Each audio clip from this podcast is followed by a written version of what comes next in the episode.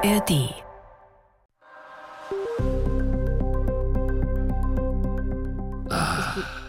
Schön, dich zu hören. Ja. Ich habe jetzt gerade hier noch schnell mein Stück fertig gemacht. Ich bin so latent überarbeitet. Aber alles gut. Alles gut. Bist du alleine gerade? Nee, Björn ist auch noch da, Gott sei Dank. Wenn ich den nicht hätte, dann wäre es blöd. Wir haben heute tatsächlich ein bisschen eine funky Konstellation, weil Jan in Tel Aviv sitzt, Christian in München im Studio und ich in Fulda, weil ja Weihnachten, alle waren irgendwie äh, unterwegs, zu Hause, wie auch immer. Bis auf Jan, der eben in Tel Aviv geblieben ist und die ganze Zeit berichtet hat. Jan, wie ist denn die Lage gerade bei euch und welchen Einfluss hat der Krieg jetzt gerade im Moment? Naja, der überstülpt hier alles sozusagen, das ist klar. Ich habe jetzt nicht so richtig weihnachtliche Stimmung gehabt, ehrlich gesagt. Ich war in Bethlehem, obwohl es da ja so weihnachtlich ist, wie man es überhaupt nur kriegen kann, normalerweise, aber jetzt im Krieg eben halt nicht. Das war ziemlich traurig. Und gestern war ich sogar mal im Gazastreifen, ganz kurz und nur schnell rein. Das war alles aufregend. Insofern bin ich so latent überarbeitet, aber es ist auch natürlich ähm, gut, dass wir so viel berichten können und wichtig, glaube ich. Ja, es war ein äh, komisches Weihnachten irgendwie, aber da sprechen wir gleich noch drüber. Und wir sprechen drüber, wie es dem Team in Tel Aviv und in Gaza so geht, beantworten ein paar Fragen aus der Community, weil wir gemerkt haben, dass es viele Fragen dazu gibt, wie es euch in Tel Aviv gerade geht und Muhammad in dem Fall im Gazastreifen und es offensichtlich ganz viele interessiert, wie das mit dem Arbeiten gerade funktioniert, vor allen Dingen jetzt während des Kriegs. Das sind dann so Fragen wie, wie viel arbeitet ihr eigentlich am Tag? Wie anstrengend ist das? Wie schwer ist so eine Schutzweste, die ihr oft anhabt, wenn ihr im Fernsehen zu sehen seid? Und Fragen wie diese, die würde ich gerne mal mit euch heute anschauen. Sollen wir starten? Absolut. Los geht's. Hallo zu Lost in Nahost, der Podcast zum Krieg in Israel und Gaza. Es ist gerade echt schwierig, den Überblick zu behalten und zu verstehen, was passiert. Ich bin Ann-Kathrin Wetter und ich spreche hier in diesem Podcast mit den KorrespondentInnen der ARD in Tel Aviv und mit anderen ExpertInnen zur Lage in Nahost und über die Hintergründe, damit ihr euch nicht mehr lost fühlt bei dem Thema. Die Fragen haben wir unter anderem aus E-Mails, die ihr uns geschickt habt und aus Kommentaren und DMs an die NewsWG. Es ist Donnerstag, der 28.12., 12.08 Uhr deutscher Zeit und wir sprechen heute mit Jan-Christoph Kitzler und mit Christian Limpert, zwei von unseren Korrespondenten in Tel Aviv. Wir haben gerade schon angesprochen, Weihnachten war für dich, Jan, der du, glaube ich, in Bethlehem warst, oder? Genau, ich bin eigentlich ein großer Weihnachtsfan und finde das super und dachte halt, okay, wenn ich jetzt Weihnachten hier bin, dann, dann in Bethlehem natürlich, da wo, wo alles passiert sein soll. Und es war aber ein anderes Weihnachten, als es normalerweise in Bethlehem gewesen wäre, oder? Ja, ja, ja, total. Also es war mein erstes Weihnachten hier. Ich bin ja erst etwas über ein Jahr da. Letztes Jahr war ich nicht da am Weihnachten. Und ich dachte, okay, wenn man hier Weihnachten ist, dann in Bethlehem, wo, wo alles geschah. Und das war aber natürlich dieses Jahr echt traurig. Also wenig Leute waren da.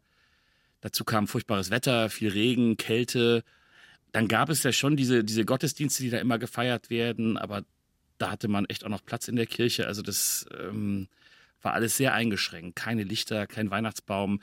Die haben da eine Krippe auf den Platz gestellt, die da zeigt Jesus in einer Trümmerlandschaft. Und viele denken da natürlich an die Trümmer von Gaza und die Menschen dort. Die meisten Christen hier sind Palästinenser und die denken natürlich an ihre Leute im Gazastreifen. Und deswegen war das auch das bestimmte Thema da haben sich bewusst wahrscheinlich auch zurückgehalten, oder? Mit Weihnachten, Feiern, weil sie sich wahrscheinlich auch gar nicht nach Feiern gefühlt haben. Genau, also Feier war das nicht. Es gab natürlich das, was man so religiös macht, die Gottesdienste und so weiter, aber normalerweise ist das in Bethlehem eigentlich eine lustige, bunte Veranstaltung mit Umzügen, mit viel Licht und Schmuck, auch so ein bisschen kitschig und äh, da ist viel los. Kinder sind auf der Straße. Es gibt so relativ scheußliche Dudelsäcke, die dann immer spielen, aber das gehört irgendwie auch dazu. Und das alles, was draußen stattfindet, dieses Weihnachtsleben von Bethlehem, das gab es dieses Jahr überhaupt nicht. Ich habe in den letzten Tagen viel an Muhammad, unseren Mitarbeiter in Gaza, gedacht, den wir hier im Podcast auch immer schon mal erwähnt und gehört auch haben, weil ja, wenn man so mit seiner Familie hier in Deutschland im warmen Zuhause zusammensitzt und gleichzeitig aber weiß, wie es anderswo in der Welt, jetzt in dem Fall in Gaza ist, dann ist es schon eine ja, merkwürdige Situation. Und wir wollten Muhammad in dieser Folge auch unbedingt dabei haben. und er hat uns Sprachnachrichten geschickt, in denen er erzählt, wie es ihm geht und wie bei ihm die Lage gerade ist. Ich würde gerne in die erste Sprachnachricht von ihm mal reinhören. Die hat er an Weihnachten aufgenommen und man muss leider sagen, dass es ein bisschen schwer zu verstehen ist, weil da im Hintergrund so ein Brummen ist. Jan, weißt du, was das ist? Das ist das Geräusch, was wir jetzt immer hören, wenn wir irgendwie Töne oder, oder Bilder aus Gaza kriegen. Das ist dieses Brummen der Drohnen, die da überall fliegen. Die sind ziemlich laut und nervig, wenn man da ist. Und den Leuten, die da sind, denen machen die natürlich große Angst, weil die auch bewaffnet sind. Sind das israelische Drohnen? Genau, das sind israelische Drohnen, die fliegen über den ganzen Gazastreifen, mehrere auch. Die kreisen da ständig und die gehören da echt zum Alltag der Leute. Die leben unter diesem Geräusch. Also lasst uns mal reinhören in die Sprachnachricht von Muhammad. Keine Sorge, wenn ihr was nicht versteht, wir fassen es euch am Ende nochmal zusammen, was er sagt. Hello everyone. Actually, I'm kind of fine. I'm trying to be okay. My only wish is to stop this war now. Because I want to be okay. I am losing a lot of my human nature. I worked all my life. I want to leave Gaza. Because I cannot live here anymore after losing, losing everything. I don't see a future. I can just only see destruction, rebels, bodies, and screams. And now, I am standing in front of more than 20 bodies. I want to live in a quiet place and to build my future again. A future of peace for my family. Was sagt Mohammed? Ich übersetze es uns mal eben, bevor wir weiterreden. Er sagt, I'm kind of fine, also irgendwie okay, aber er will einfach nur, dass der Krieg aufhört und er will raus aus Gaza, weil er alles verloren hat. Er sieht gerade nur noch Kriminalität, Leichen, er hört Schreie und er sagt, er steht im Moment, als er die Sprachnachricht aufnimmt, vor 20 Leichen. Er will eine Zukunft in Frieden für sich und seine Familie. Das ist echt eine furchtbare Situation, in der euer Kollege da ist. Ich kenne ihn jetzt nicht so gut wie ihr, aber er hört sich für mich schon sehr angefasst an. Nehmt ihr das auch so wahr? Absolut, ja. Also wir kennen ihn gut und er ist eigentlich immer ein sehr optimistischer Mensch gewesen, hatte fast immer gute Laune.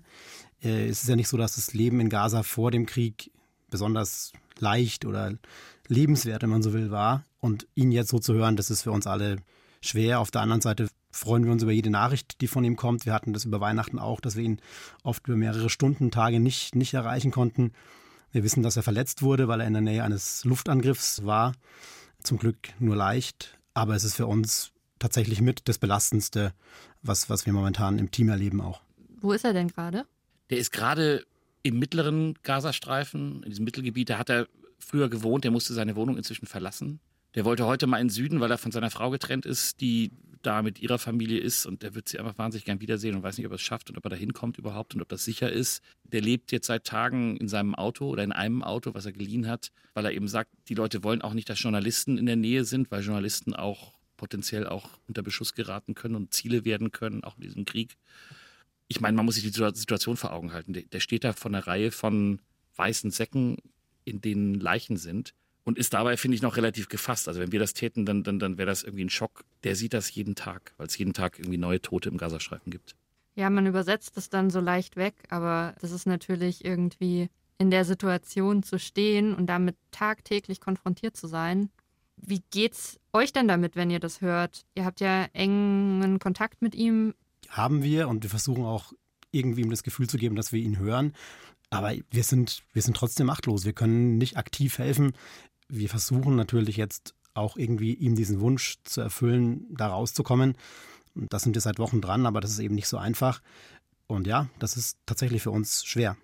Ich bin so ein bisschen ja, zwiegespalten. Das eine, was, was wichtig ist, ist, ich meine, wir brauchen Mohammed natürlich auch. Ne? Der ist unser Auge im Gazastreifen. Also wenn wir irgendwie nicht wissen, was passiert jetzt gerade und stimmen die Meldungen oder so, dann melden wir uns manchmal bei ihm und, und versuchen ihn zu fragen, ja, was passiert denn jetzt eigentlich? Kommen da wirklich jetzt zum Beispiel Güter über die Grenze oder wie war der Angriff auf dieses oder jenes Krankenhaus? Ist das überhaupt passiert und so weiter? Wir versuchen da mit ihm auch Sachen zu verifizieren. Er ist auch irgendwie jemand, der uns auch ein bisschen die Stimmung im Gazastreifen vermittelt und der ist total wichtig für unsere Berichterstattung. Und gleichzeitig ist dann eben da dieses menschliche Thema, der Kollege, den wir alle schon irgendwie in die Arme genommen haben und mit dem gearbeitet haben und der da jetzt einfach in der Situation ist, die glaube ich, das ist echt ein junger, starker Typ, ne? Der, die, die seine Kräfte übersteigen. Und das tut mir gleichzeitig auch leid, das zu sehen.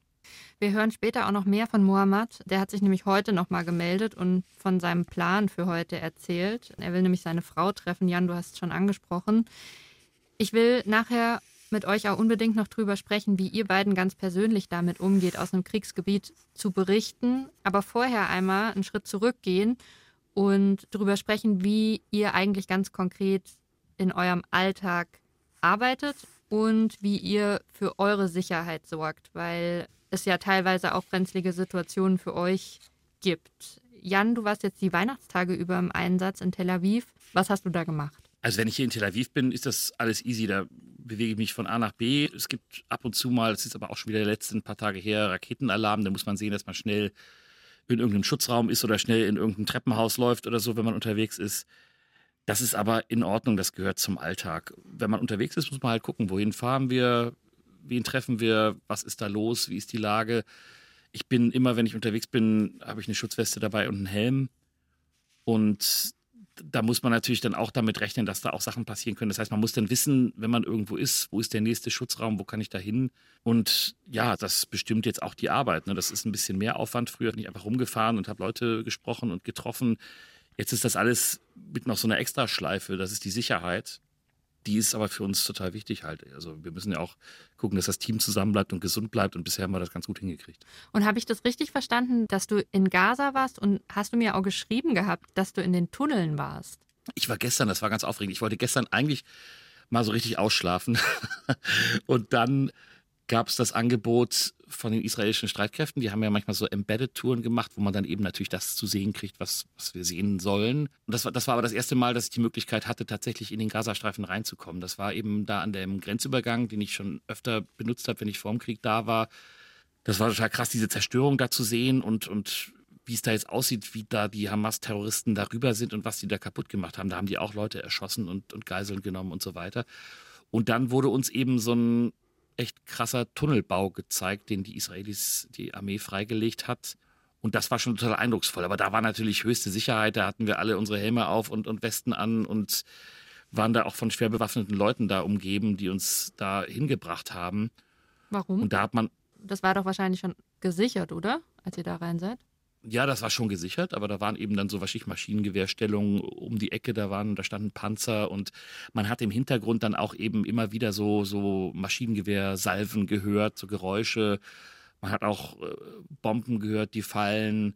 Wir waren nicht dran an den Gebieten, die bewohnt sind. Das war auf freiem Feld. Das, das war so und trotzdem war sehr deutlich, dass der Krieg da echt sehr nahe ist und dass da jederzeit auch wieder was passieren kann. Wir suchten dann nur so ein kleines Stück in den Tunnel rein und dann standen irgendwann echt schwer bewaffnete Leute da, die gesagt haben, jetzt hier nicht weiter, weil die sich selber nicht sicher sind, ob sie den ganzen Tunnel schon erkundet haben und ob da nicht auch in irgendwelchen Abzweigungen denn doch noch Hamas-Kämpfer sind, die dann irgendwie rausspringen können. Wie sah es denn da aus? Wie kann man sich das vorstellen?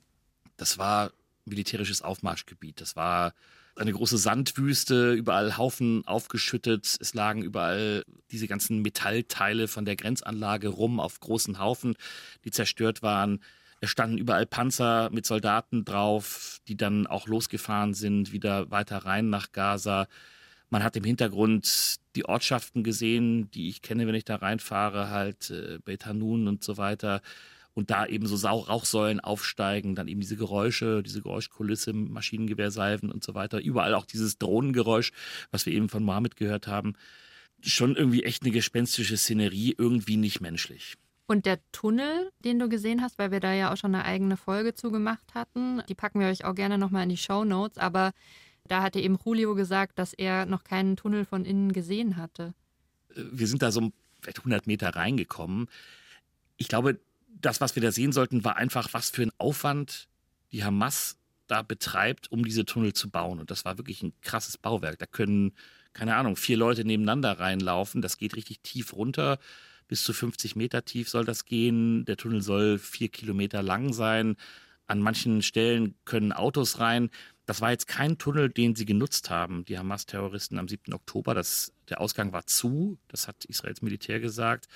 Und dann, wenn man weiß oder wenn man immer hört, dass dieses Tunnelnetzwerk eben so weit verzweigt ist und dass es da möglicherweise hunderte Kilometer von Tunneln gibt und zwar unter allen Ortschaften auch. Und wenn man dann weiß, dass Israel diese Tunnel jetzt eben auch zerstören will, weil das dazugehört zu dem Plan, die Hamas und ihre Infrastruktur zu zerstören, dann kann man sich nur vorstellen, dass dann eben auch, keine Ahnung, Häuser darüber einstürzen. Das ist ja schon passiert, wenn das zur Explosion gebracht wird. Und was das dann alles auslöst. Das ist eben auch Teil der großen Zerstörung, die jetzt im Gazastreifen herrscht. Ne? 70 Prozent der Häuser im Norden sind kaputt.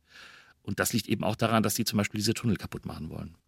Was vielleicht noch wichtig ist, wenn man über diese Termine redet, über die Jan gerade äh, berichtet hat, das sind natürlich Termine, die das israelische Militär anbietet. Und wir haben nach wie vor dabei nicht die Möglichkeit, eben mit den Menschen in Gaza selbst zu reden was ich als Frage aus der Community immer wieder höre, ist, ist es eigentlich lebensgefährlich, Korrespondent in einem Kriegsgebiet zu sein? Jan, vielleicht magst du mal starten, weil du jetzt gestern dieses besondere Erlebnis auch hattest.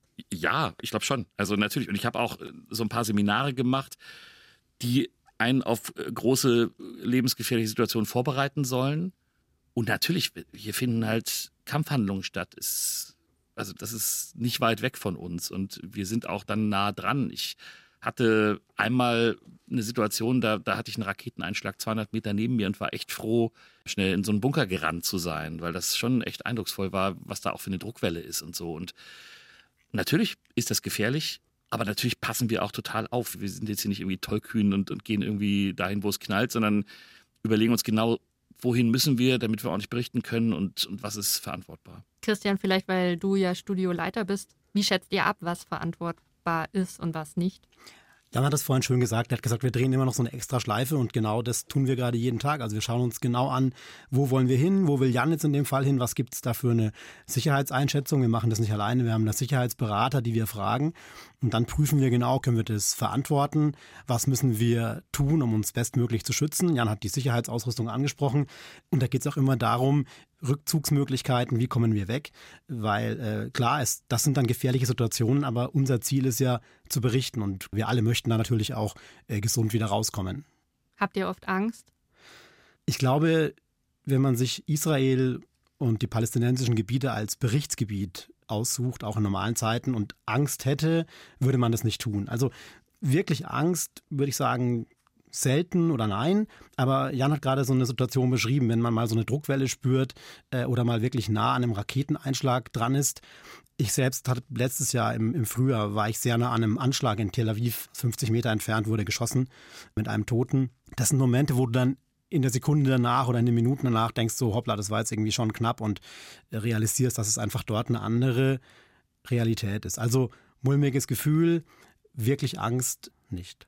Bei mir ist das so, in dem Moment, in der Situation, auch wenn man dann so reingeht in, in so ein bisschen größere, gefährlichere Situationen, dann, dann ist man so, oder bin ich so voller Adrenalin, dass ich da keine Angst habe, ehrlich gesagt. Aber hinterher, ja, schlottern einem schon manchmal die Knie und ich merke so an so ein paar Sachen, ich schlafe nicht so gut und ich bin geräuschempfindlich und gucke mich vielleicht einmal mehr um in manchen Situationen und hinterher arbeitet das dann schon manchmal in einem. Ja. Und da muss man halt dann gucken, dass wir da auch füreinander da sind hier, ne, im Team. Dass, dass, dass wir dann mal irgendwie abends mal eine Pasta essen und, und ähm, auch mal über andere Sachen sprechen und auch gemeinsam so gucken, wie geht's uns hier miteinander. Ne? So, das, das ist total wichtig, weil wenn man jetzt hier irgendwie alleine wäre und keine Ahnung, das arbeitet dann in einem und man macht das alles mit sich selber aus, dann wird man, glaube ich, nicht lange gesund bleiben. Du musst darüber reden. Und also wir alle können, wenn wir das möchten, auch psychologische Hilfe in Anspruch nehmen.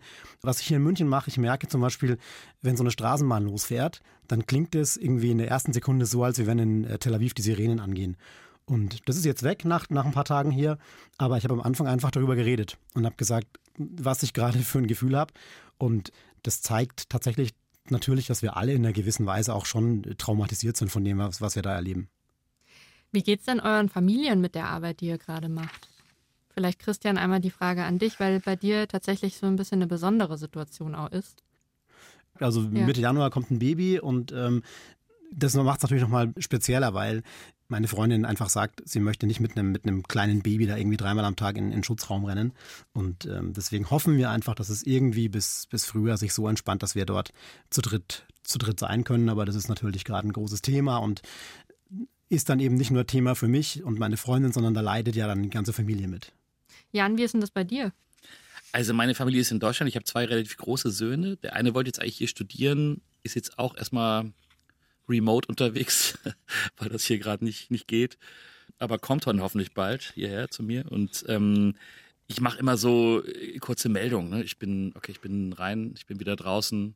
Und dann, wenn man telefoniert oder wir Videocall machen oder sowas, dann erzähle ich ein bisschen drumherum. Und dann geht es natürlich aber auch vor allem darum, denen zu sagen, hey, mir geht's gut und ja.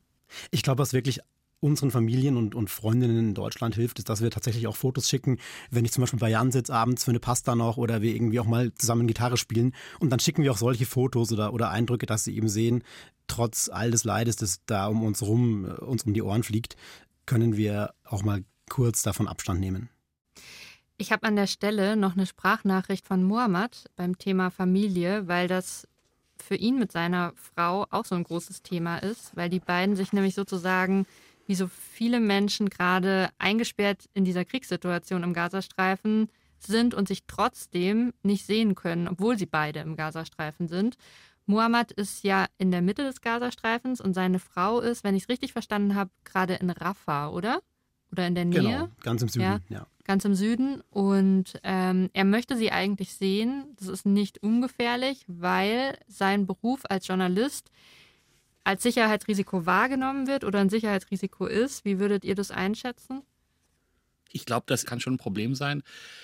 Zwar aus zwei Gründen. Einmal, der arbeitet für ein deutsches Medium. Das wissen da auch die Leute. Und Deutschland ist ja in dem Krieg ganz klar an der Seite von Israel. Und das könnte ihm Probleme mit der Hamas bereiten. Das muss man so sagen. Dann gibt es jetzt eben Menschen im Gazastreifen, die wollen sich möglichst fernhalten von Journalisten, weil sie befürchten eben, dass die ins Visier geraten können. Und auch es gab eine gewisse Kampagne von israelischer Seite oder pro-israelischer Seite gegen Journalisten, die aus dem Gazastreifen berichten. Und da besteht einfach auch die Gefahr, dass die ins Visier geraten können. Es sind auch schon echt viele Journalisten im Gazastreifen getötet worden bei den Kampfhandlungen und bei der Arbeit. Und das ist ein Risiko, total. Lass uns mal reinhören in die Sprachnachricht. Good morning. After I um, complete uh, one week sleeping in the car uh, without seeing my wife and uh, my family, uh, the situation in the middle area is very, very bad. I can hear clearly the loud explosions and the tanks uh, and sometimes um, sound of uh, bullets. I am thinking today to go to Rafah to see my family and my wife, but uh, actually I am arranging for this visit for like three days, and um, I will see my wife in the car. I will not go inside the house because the owners of the house told my wife if you want to see your husband uh, please uh, see him uh, out of uh, our house because uh, we are afraid from uh, the journalists because the Israeli army is targeting them. this feeling is a lot and um, I keep hiding my feelings because I don't want my family to feel sad and my wife because she is crying all the time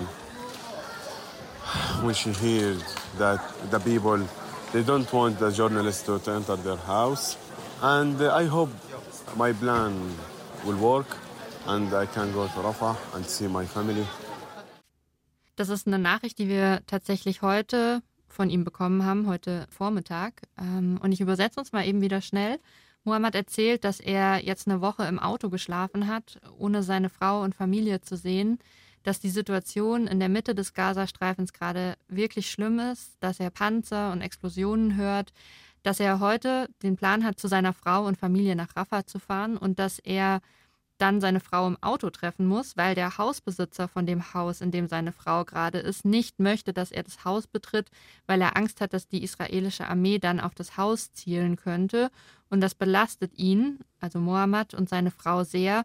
Und er versucht seine Gefühle, was das angeht, vor seiner Familie und vor seiner Frau zu verstecken, weil er nicht will, dass die traurig sind deshalb. Also wenn ich solche Nachrichten höre und ich versuche ja mit Mohammed irgendwie jeden Tag da irgendwie in Kontakt zu sein und so, dann Und dann, wenn wir gleichzeitig hier darüber reden, jetzt Christian und ich, dass wir Abstand brauchen und mal eine Pasta machen und nette Fotos nach Deutschland schicken, dann, dann fühle ich mich echt auch immer echt schlecht, ne? weil ich denke so, okay, das ist, da habe ich eigentlich hier das Recht, mich, mich auch mal locker zu machen, wo er es doch in keinem Moment gerade kann. Und das finde ich echt hart und, und gleichzeitig müssen wir natürlich auch damit umgehen und müssen uns irgendwie auch da so verhalten, dass wir einerseits irgendwie ihm irgendwie möglichst nahe sind, soweit es geht, ihm irgendwie helfen, soweit wir das können und gleichzeitig gucken, dass wir selber gesund bleiben. Mir geht's ähnlich wie Jan. Ich, ich war jetzt an Weihnachten irgendwie so ein bisschen flach gelegen und hatte dann den Luxus, irgendwie in dem Bett zu sein und mich da auszuschlafen und auszukurieren. Und natürlich kommen dann so Gedanken wie, äh, ja, Muhammad hat das gerade nicht und, und wenn, wenn der jetzt krank wird, dann muss der gucken, wo er da irgendwo im, im Schlamm oder zwischen dem ganzen Regen, Chaos irgendwie zurechtkommt.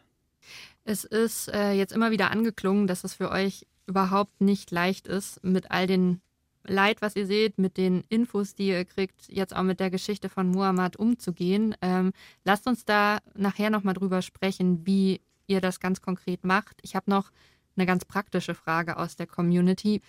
Und zwar, wer entscheidet eigentlich, ob ihr für eine Reportage eine schusssichere Weste tragen müsst? Wir haben Sicherheitsstufen und da ist es ziemlich klar vorgeschrieben. Also wenn Jan zum Beispiel beschreibt, dass er an den Gazastreifen rangeht oder in den Gazastreifen rein, dann ist klar, da ist äh, das Tragen einer Schutzausrüstung Pflicht. Und jemand aus der Community fragt, wie viel wiegt denn so eine Weste und warum haben die Westen unterschiedliche Farben oder sind die nur ausgeblichen?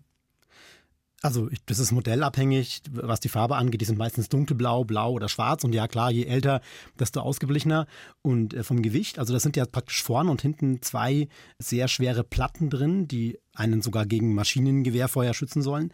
Und eine Platte wiegt circa sechs Kilo. Das heißt, vorne sechs Kilo, hinten sechs Kilo, sind zwölf Kilo. Und dann noch die Weste dazu, also um die 15 Kilo sind das schon. Und das macht es natürlich auch nicht immer angenehm. Das ist schwer und warm. Wenn man zum Beispiel schnell laufen muss, dann ist die Weste schon auch echt, kann auch wieder ein Risiko sein. Deswegen müssen wir auch immer genau abwägen, wann wir sie anziehen. Wir haben jetzt schon drüber gesprochen, wie eure familiäre Situation ist und wie, wie ihr das mit der Sicherheit macht. Tatsächlich würde ich gerne nochmal drüber sprechen, wie eigentlich so ein ganz typischer Arbeitsalltag, falls es den gerade gibt, für euch aussieht. Jan, hast du so einen ganz typischen Alltag gerade, in den du uns mal mit reinnehmen könntest? Ja, also zum Glück haben wir jetzt hier auch Kollegen, die uns, die uns verstärken, ne? Kolleginnen und Kollegen, das ist super und ähm, die machen das auch echt cool und sind so, als wären sie schon immer dabei. Und deswegen können wir jetzt auch uns so ein bisschen aufteilen. Also zum Beispiel jetzt, ich mache ja meistens vor allem Radio und, und da haben wir uns jetzt so, in den Feiertagen sind wir nur zu zweit, das ist echt ein bisschen knapp eigentlich. Da haben wir uns so aufgeteilt, dass einer eher früher kommt und der andere eher ein bisschen später und äh, dass, dass die Arbeitszeiten so einigermaßen normal sind. Und dann ist das jetzt aber gerade so, wir wollen natürlich auch raus. Ne? Und gestern habe ich dann zum Beispiel eben, war ich um Viertel nach fünf, habe ich mich morgens getroffen und habe dann bis abends um, um acht noch dann die Reportage gemacht oder so. Solche Tage gibt es dann auch. Man kann es nicht so richtig planen.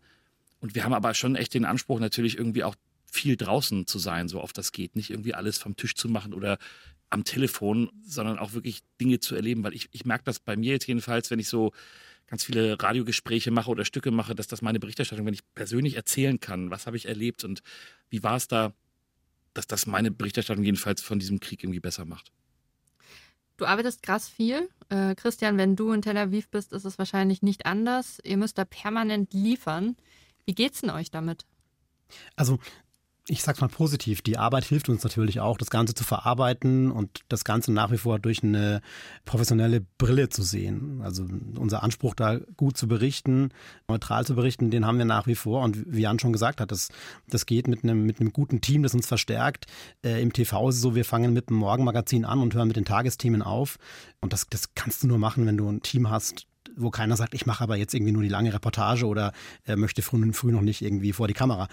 Aber klar, es ist anstrengend und wir alle haben irgendwie auch die Hoffnung, dass es jetzt dann doch vielleicht irgendwann eine Art von Lösung gibt oder irgendwie äh, wir auch mal wieder aus dem Fokus äh, rauskommen. Äh, Wie lange bleibt ihr noch in Tel Aviv? Zwei Jahre, Jan, mindestens. Beide? Ja. Also ich vielleicht noch ein bisschen länger. Ich finde es eigentlich, also normalerweise finde ich es hier super. Ich bleibe wahrscheinlich noch so vier vielleicht oder knapp vier.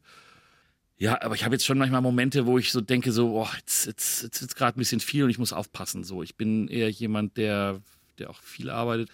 Und das sind wir jetzt hier alle sowieso, aber, aber ähm, Also ich denke mal so manchmal, okay, jetzt, jetzt mal wieder ein bisschen was anderes machen. Ich habe mir jetzt immer ein Buch oder ich lege mir jetzt immer so Bücher an so, an so Stellen, wo ich denke, okay, da, da stolper ich dann drüber und dann lese ich vielleicht auch ein bisschen was. Kommt selten dazu, aber äh, der Versuch ist da, ne? auch mal irgendwie ganz was anderes zu machen. Ja. Ich würde gerne, weil ihr es, wie gesagt, vorhin einmal schon angesprochen habt, dass ihr psychologische Hilfe in Anspruch nehmen könnt. Und auch Sophie, eure Kollegin, hat uns in einer der letzten Folgen schon erzählt, was das für ein krasses Spannungsfeld ist, in dem ihr euch da befindet.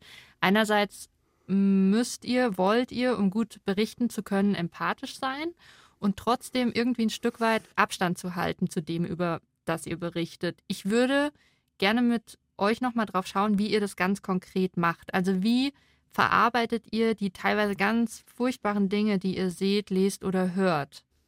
Also ich finde das mit diesem Abstand echt schwierig, weil ich finde, dass unsere Berichterstattung ja auch nur richtig gut wird, wenn wir Dinge an uns ranlassen.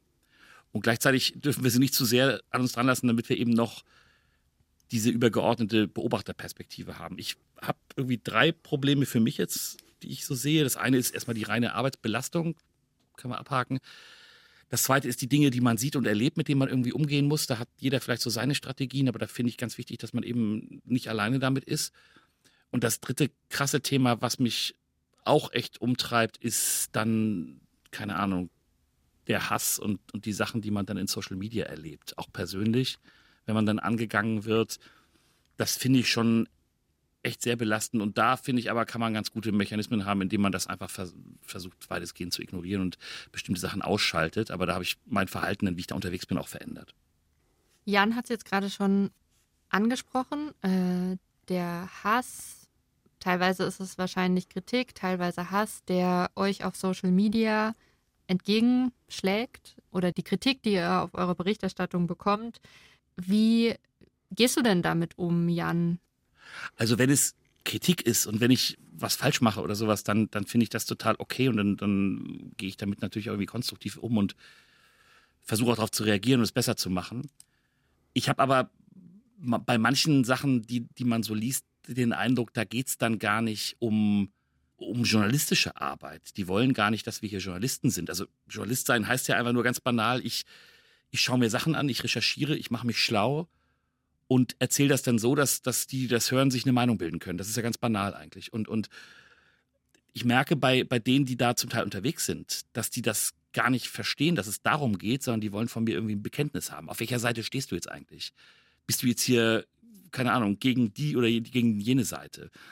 Und da bin ich echt manchmal ein bisschen verzweifelt, weil ich denke so, das, also verstehst du gar nicht, worum es hier in meiner Arbeit geht und was ich eigentlich hier versuche. Ich bin hier nicht Teil dieses Krieges, sondern ich berichte darüber und versuche so darzustellen, dass es wahr ist. Großes Wort. Ihr habt echt keinen leichten Job da. Und wir haben jetzt über die persönliche Sicherheit gesprochen, über euren Arbeitsalltag, über die Art und Weise, wie ihr mit dem umgeht, was ihr seht und hört. Und wir kommen jetzt zum Ende der Folge und da würde ich gerne Muhammad äh, nochmal sowas wie ein Schlusswort geben aus einer der Sprachnachrichten, die wir heute von ihm gekriegt haben, ist es. Lasst uns da nochmal reinhören. And really, really, really, I wish this war end and over soon because the situation is getting worse. Because actually, my life is, is uh, in dangerous from the Israeli and from the local community. Also Muhammad, unser Mitarbeiter in Gaza, wünscht sich, dass der Krieg vorbei ist, weil sein Leben in Gefahr ist, sagt er, wegen der Israelis und wegen der, er sagt, Local Community. Was genau meint er damit, Jan? Er meint zum Beispiel die Hamas zum Beispiel, aber er meint natürlich auch ja, Kriminalität, die sich ausbreitet und Gewalt, die es im Gazastreifen gibt und Menschen, die immer verzweifelter werden und dann auch vielleicht komische Dinge tun. Ja, ich will da jetzt tatsächlich an der Stelle eigentlich gar nicht mehr so viel mehr sagen und Muhammad da tatsächlich das letzte Wort lassen, außer vielleicht, dass wir uns das Gleiche wünschen wie er. Auf jeden Fall, da. Ich hoffe, der kommt da bald raus. Vielen, vielen Dank auf jeden Fall für eure Zeit heute. Danke dir. Total gerne. Ciao. Und ich habe noch einen Podcast-Tipp für euch, wenn ihr euch für politische Themen interessiert, und zwar den Podcast Politik und Hintergrund. Der sortiert und bewertet für euch jede Woche aktuelle gesellschaftspolitische Themen aus dem In- und Ausland. In Interviews, Talks, Reportagen und Kommentaren, damit ihr dann mitreden könnt bei dem, was politisch passiert. Und was ganz cool ist, wenn ihr euch in dem Jahr ein bisschen überrannt fühlt, was das Thema Politik und Krisen angeht, dann könnt ihr direkt mit dem Jahresrückblick, das ist die aktuelle Folge, einsteigen. Den Link zur Folge findet ihr in den Show Notes. Wenn ihr eine Frage habt, die wir bei Lost in der Ost besprechen sollen, dann schickt uns die ganz gerne per DM an die NewsWG auf Instagram oder per E-Mail direkt an uns an lostinnerost.br.de. Das findet ihr auch in den Show Notes nochmal. Lost in der Ost ist ein Podcast von BR24 und dem ARD-Studio Tel Aviv in Zusammenarbeit mit der NewsWG, die Nachrichten auf Instagram macht. Das Redaktionsteam dieser Folge sind Nina Lenz, Franziska Timmer, Jenny Stern, Jan-Christoph Kitzler, Christian Limpert und ich, Ann-Kathrin Wetter.